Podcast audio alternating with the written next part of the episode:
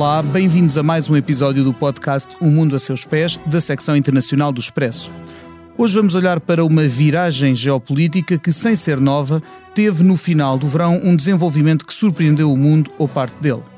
A 15 de setembro de 2021, a Austrália, o Reino Unido e os Estados Unidos da América anunciaram ter firmado uma parceria de segurança que reforça a presença militar ocidental no Pacífico Sul, através do fornecimento de submarinos com capacidade nuclear à Austrália pelos outros dois países, entre outros aspectos. Para ajudar a compreender esta notícia e as suas consequências, é meu convidado o Bernardo Pires de Lima, investigador do Instituto Português de Relações Internacionais e analista deste tipo de assuntos na RTP. Olá, Bernardo. Olá, Pedro. Este episódio tem a edição técnica do João Luís Amorim e a conduzir a conversa estou eu, Pedro Cordeiro, editor da secção internacional do Expresso.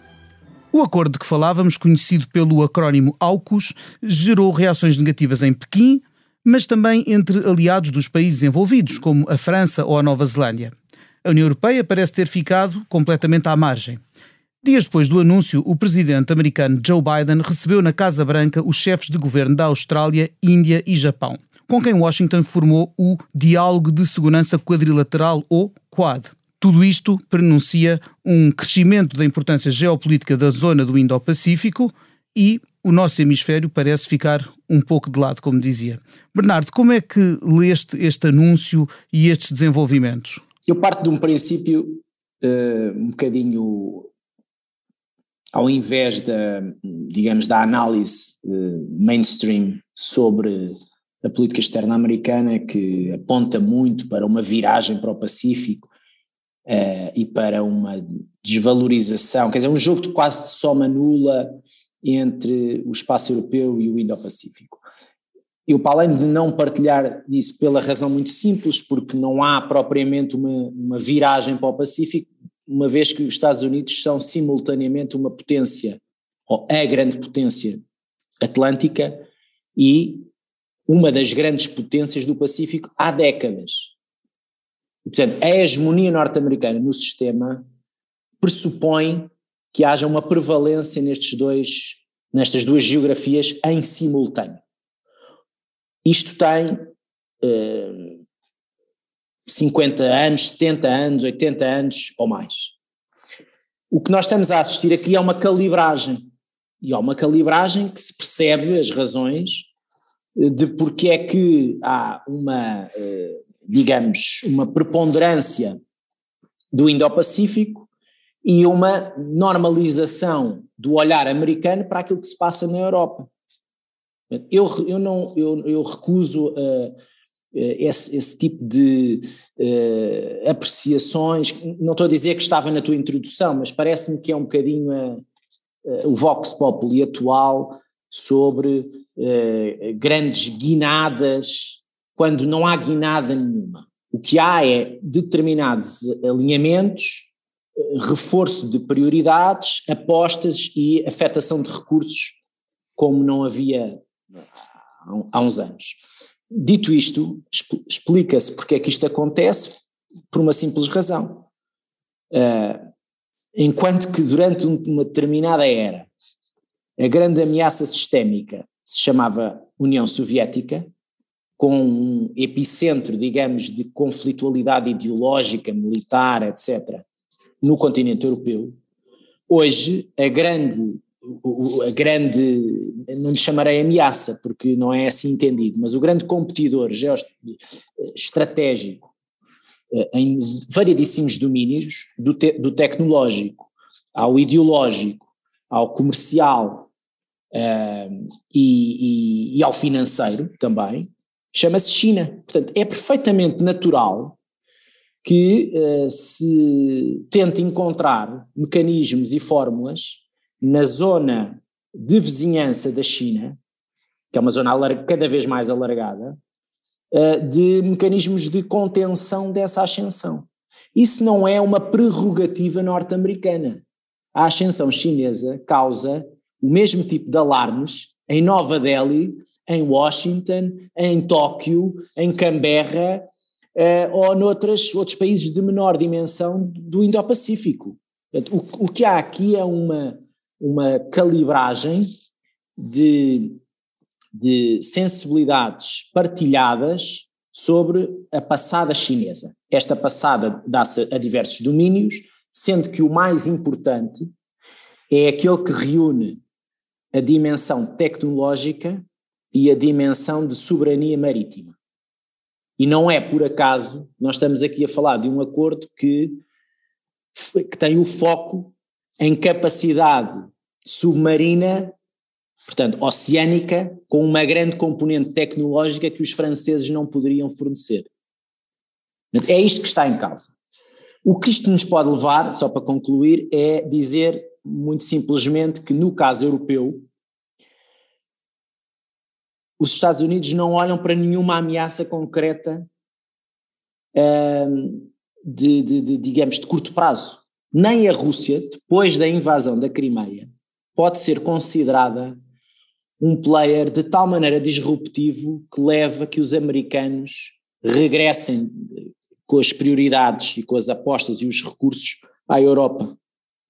Portanto, no fundo, os, os americanos aceitam tacitamente qualquer que seja a administração, e estamos a falar de uma administração de 2014, administração Obama, administração Trump e administração Biden, que a Rússia tem um papel.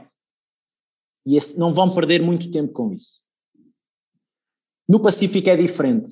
A China tem um papel que é contestado por atores locais e é contestado pelos Estados Unidos porque percebem que, do ponto de vista uh, sistémico, é muito mais uh, competitivo o papel da China do que o papel da Rússia. Portanto, isto ajuda um bocadinho a perceber as dinâmicas das últimas semanas e a dimensão mais sistémica das prioridades norte-americanas. É engraçado que, o, o, obviamente, que nada no discurso sobre o acordo uh, falava nem mencionava uh, a China, mas a, a resposta foi, foi, óbvia. A, a Pequim acusou o toque sem, sem, grandes, sem grandes demoras, acusando o, estes países de estarem a promover uma nova uh, Guerra Fria. Eu agora a ouvir-te e, e a, ouvir falar nos tempos em que a União Soviética era o grande competidor sistémico e, eu, e agora ser a China, pergunto Uh, há paralelos?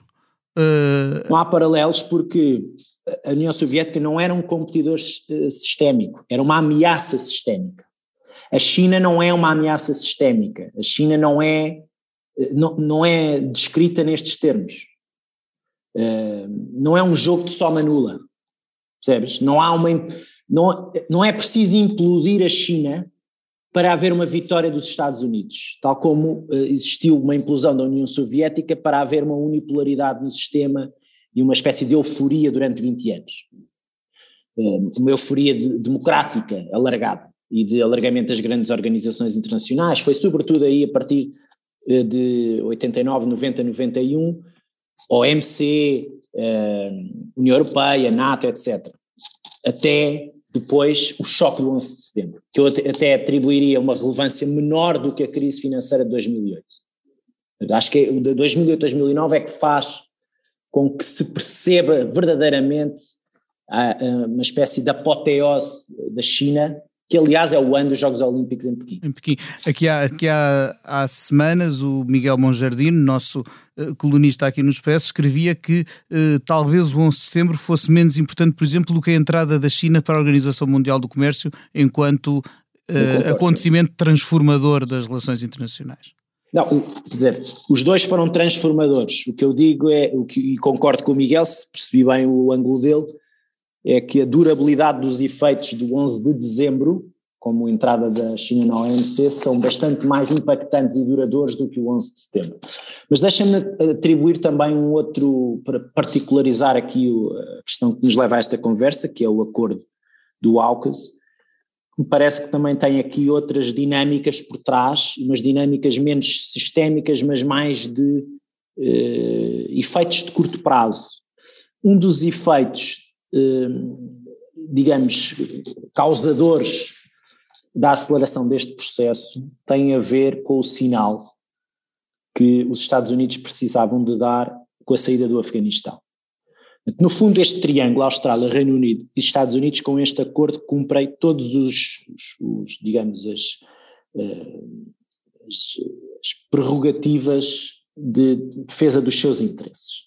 A Austrália, porque entende que compra melhor, com uma tecnologia mais avançada, com um chapéu de segurança norte-americano mais credível do que o francês. Até porque o contrato com a França também não estava a correr propriamente no, da melhor forma, não é? Segundo Já havia ameaças de Exatamente. denúncia do contrato, não é? Uh, mas o que é facto é que, do ponto de vista uh, geoestratégico, os australianos dizem que naquela região, sobre assuntos de maior grandeza, o chapéu de segurança nunca poderá ser dado pelo maior investidor individual da União Europeia em defesa, que é a França, tem que ser dado pelos Estados Unidos. É isto que eles dizem. Do ponto de vista britânico, os britânicos precisavam sinalizar no pós-Brexit uma aliança próxima com os Estados Unidos. O acordo comercial vai durar muito tempo, sobretudo pela, pelo imbróglio da Irlanda é do Norte, uh, que é muito sensível na Casa Branca, e portanto eles precisavam de acompanhar os Estados Unidos, sendo coerentes com o documento estratégico que apresentaram em março deste ano, que é uma viragem para o centro de decisões político-estratégico-tecnológica que é o Indo-Pacífico. Do ponto de vista da, dos Estados Unidos, é, é in, inverter a sensação de que o caos da saída no Afeganistão foi é, é um retrocesso na passada dos Estados Unidos no Indo-Pacífico e, portanto, uma passadeira à China. Portanto, serve os três propósitos. Qual é o propósito que não serve? O propósito que não serve é à indústria de defesa uh, francesa. Isto é particularmente importante uh, em campanha eleitoral francesa. Isto não é um assunto apenas de negócio, de muitos bilhões. É um assunto de que pode alimentar o debate sobre a desconfiança de Paris em relação aos Estados Unidos. Eu ia do qual o grande campeão é o Emmanuel Macron. Macron. Eu ia-te fazer uma pergunta sobre confiança, porque, embora o, este, este acordo pareça uh, cumprir o America is Back com que Joe Biden se, se anunciou, uh, há um aspecto em que, em que não pareceu uh, melhorar as coisas, no sentido em que os países, sobretudo europeus e muitos outros, tendiam a não sentir confiança nas, nas palavras do anterior presidente Donald Trump e uh, com Biden uh, era-nos uh, anunciado um, um, alguém completo, muito mais fiável e em quem se podia, em quem se podia acreditar. E este, este passo, ou a forma como, como foi anunciado, pareceu minar um pouco a confiança entre países europeus, como a França e os demais países da União Europeia Mas e quais? NATO, versus. É tu não ouviste, tirando agora umas pinceladas na campanha alemã, tu Sim, não ouviste mais nenhuma capital falar sobre desconfiança bilateral ou da União com, com, com os Estados Unidos. Roma não falou sobre o assunto. Haia não falou sobre o assunto. Madrid não falou sobre o assunto. Lisboa não falou sobre o assunto. A Dinamarca veio defender o Joe Biden. Portanto, tu, no fundo, tens aqui uma concentração de críticas em Paris, na Presidente da Comissão Europeia e no presidente do Conselho Europeu, que é muito alinhado com Paris. E na Nova Zelândia também. A Nova Zelândia, porque tem uma política antinuclear, porque está próxima de uma, de uma sensação de uh, epicentro de competição uh, tecnológica ou geopolítica, e portanto faz sentido que dentro daquele quadro uh, regional tenha, um, tenha verbalizado. Agora, no quadro europeu, tu não viste propriamente, o que não quer dizer que o silêncio não, não seja também, eh, do ponto de vista da, da, daquilo que as capitais estão a sentir, que é eh, aquilo que tu estavas a dizer. Eh, apesar de uma mudança de administração, nós não podemos esperar que o comportamento americano dos anos 90 vai ser igual ao das próximas décadas. Mas isso não significa uh, que se chega ao ponto de, como Paris fez, Paris está aqui, no fundo, foi, sente-se que foi ludibriada pelo processo australiano e depois ultrapassada tecnologicamente e na venda pelo eixo anglo-saxónico. Não é? E isto, do ponto de vista identitário, cultural, político, é tudo para os franceses. Os alemães em campanha, o Scholz um pouco mais, uh, acompanharam timidamente as críticas francesas, mas não há mais críticas pela Europa fora. Tu podes dizer é que uh, isto não contribui para o tal desanuviamento uh, diplomático que, que, que, muitos europeus esperavam, que seria uma, uma, uma reviravolta na, na, nas prioridades norte-americanas e que agora uh, se voltasse a recentrar toda a atenção norte-americana na Europa. Isso não vai acontecer. Isso também não nos diz um pouco. Isso também não nos diz um pouco. Eu estou de acordo contigo em que não vai acontecer. Isso também nos diz um pouco, talvez, sobre o peso e a importância ou falta dela que a Europa hoje tem para estas, para estas grandes eh, coisas. nós, vimos, coisas, nós vimos o chefe da.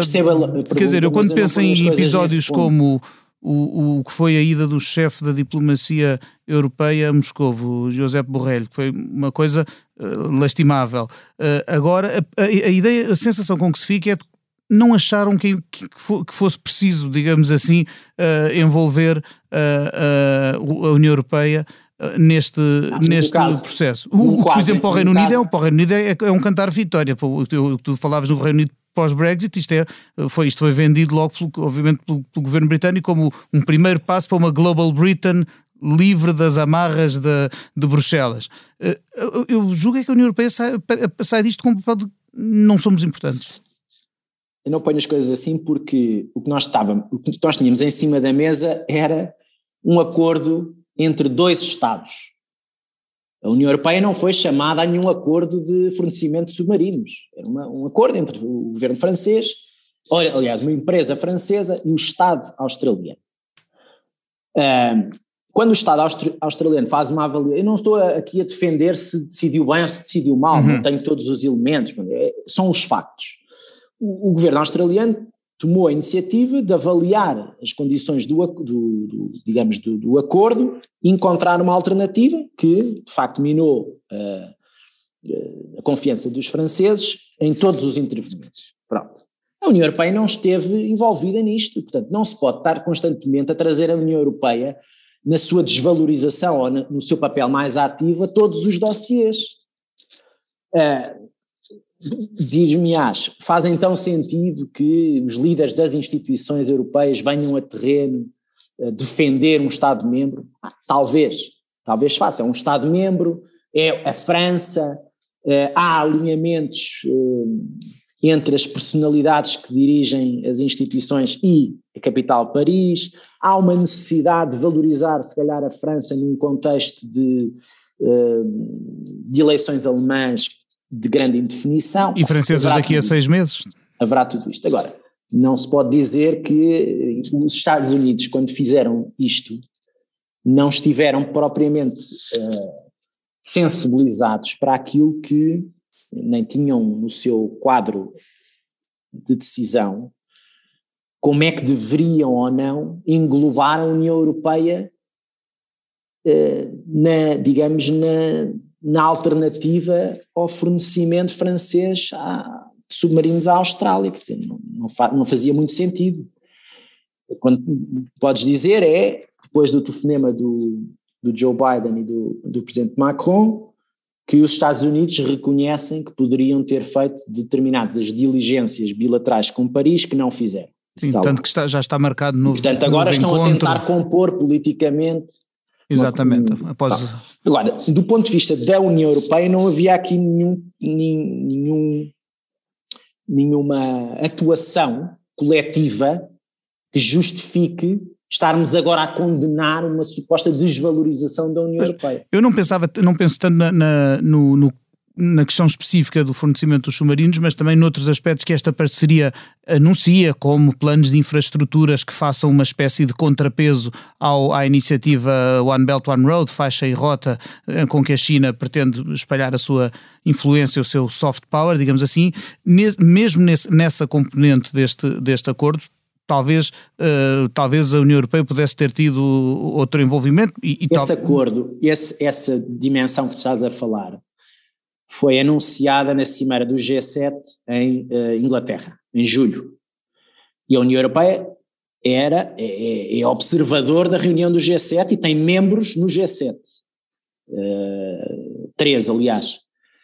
Uh, e, portanto, o que nós podemos dizer é que há uma, há uma consequência do enunciado de trilhões para essa Belt and Road alternativa liderada pelos Estados Unidos, nos quais a Austrália e outros parceiros do Indo-Pacífico terão um papel, países africanos eventualmente terão outro papel e os países europeus também terão outro papel e terão que dar respostas. Essa questão é que eu acho que é muito importante, porque tu falavas aí do soft power chinês, isto não tem mais do que, isto é hard power puro. Sim, estamos a falar de submarinos nucleares. O, o Afeganistão também se explica pela necessidade de encontrar novos corredores logísticos e uh, interligações àquilo que estava previsto na Belt and Road e que não incluíam com a mesma facilidade o Afeganistão, nomeadamente na ligação entre a Ásia Central e o Oceano Índico. E, portanto, a China agora tem uma ascendência sobre o governo em Cabul que, que lhe permite alargar a Belt and Road para aquela zona. Os europeus, e aí é que eu acho que é um, um ponto muito interessante e, e, absolutamente sistémico nos próximos anos, é, definiram, alguns deles, uma participação como depositários de investimento chinês e como parceiros da Belt and Road, mais, formal, mais formalmente ou menos formalmente. Isto é eh, verdade da Grécia à, aos Países Baixos, à Alemanha, à, à Hungria, à Espanha, a Portugal, etc. Com diferentes níveis de parceria. Os Estados Unidos o que perceberam é que na Europa e no Indo-Pacífico a pressão sobre aqueles que estavam uh, a, a, a, criticamente a aceitar esta passada chinesa vão ser hoje pressionados de uma maneira diferente. Com o Trump eram pressionados à bruta, com o Joe Biden é de outra forma, mas não vai deixar de haver pressão.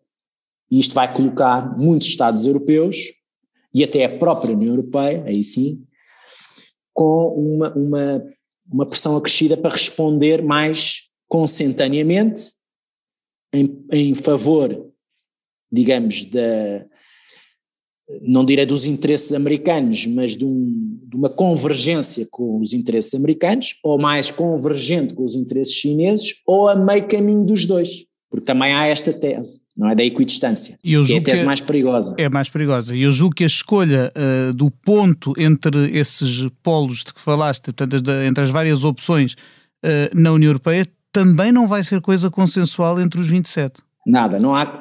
A China é um elemento de divisão qualquer consenso na União Europeia. Aliás, é um, elemento de divisão na política interna de muitos Estados, olha, a começar pela campanha eleitoral alemã que estamos a observar. Só há dois partidos no quadro dos quatro que podem ir à, à coligação, afirmativamente críticos do papel bilateral da Alemanha com a China uh, e, do ponto de vista mais sistémico, da abertura, uh, muita crítica ao investimento chinês, que são os verdes e são os liberais. É evidente que estes dois partidos vão ser fundamentais para qualquer coligação e até podem ir na mesma coligação, o que pode favorecer alguma viragem uh, em relação à China, mais até do que em relação à Rússia. Portanto, é um elemento absolutamente de divisão entre, entre os Estados e dentro das políticas internas dos Estados.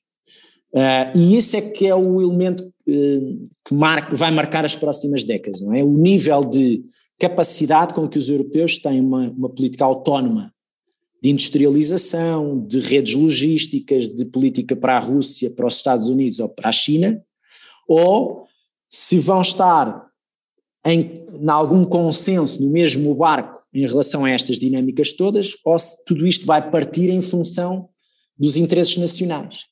Há Estados que estarão sempre ao lado dos Estados Unidos, há Estados que tenderão, tenderão a fazer equilíbrios, há Estados que tenderão a ser uh, mais vulneráveis uh, ao capital chinês. E, o... e o mesmo se passa no Indo-Pacífico.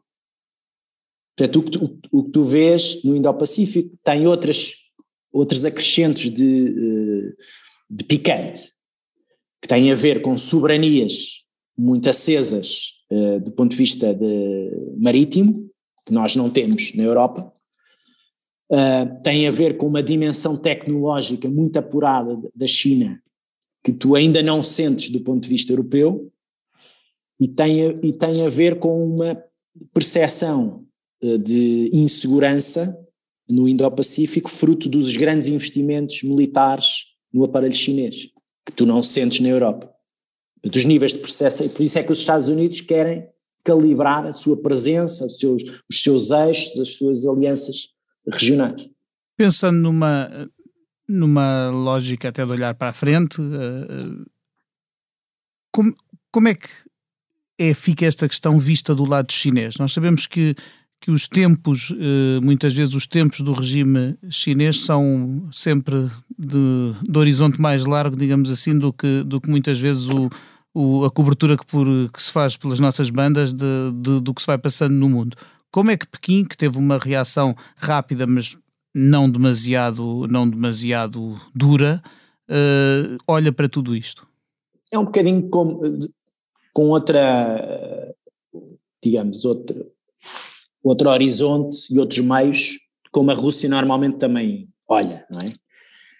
Serve o propósito de concentrar uh, uma narrativa e o, e o poder num, num, eixo, numa figura, num, numa cadeia de comando, em fruto de um cerco que estará montado à volta do território chinês. Isto é exatamente o mesmo quadro que a Rússia também preconiza, o que tendencialmente pode dar mais força a essa cadeia de comando interno. Por outro lado, eh, eh, cria a necessidade da China eh, encontrar mecanismos de compensação à passada americana. Uma das coisas que já, já está em aberto é a, a entrada da China no Tratado de Comércio Transpacífico, que a administração Trump abdicou, e portanto há, há ali um vazio, os outros estados do Pacífico avançaram, sem americanos e sem chineses, e a China está na disposição de entrar, vamos ver como é que os outros a aceitam, eventualmente não sei se haverá condições para os Estados Unidos também acelerarem esse processo, porque do ponto de vista da, da administração Obama uh, isso fazia todo o sentido, uh, eventualmente pode vir a fazer sentido do ponto de vista desta administração.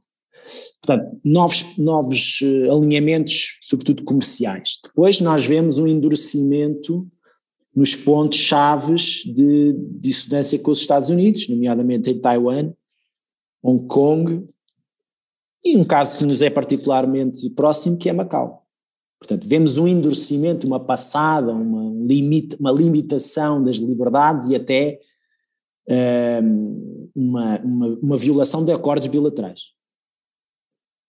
Uh, e isso pode levar, pode obrigar Estados europeus com interesses nesses, nesses pontos a, a forçarem determinado tipo de, de, de, de, decisões ou os próprios americanos a no caso, sinalizarem no caso Taiwan No caso de Taiwan, por exemplo, há um compromisso forte assumido pelos Estados Unidos, como também pelo Japão, uh, e creio que pela Coreia do Sul, de defesa da ilha se houver uma, se houver uma tentativa de, de, de anexação forçada, que, que, ainda por cima é, é, a hipótese que o presidente chinês já uh, sugeriu ou insinuou em, em, discursos recentes.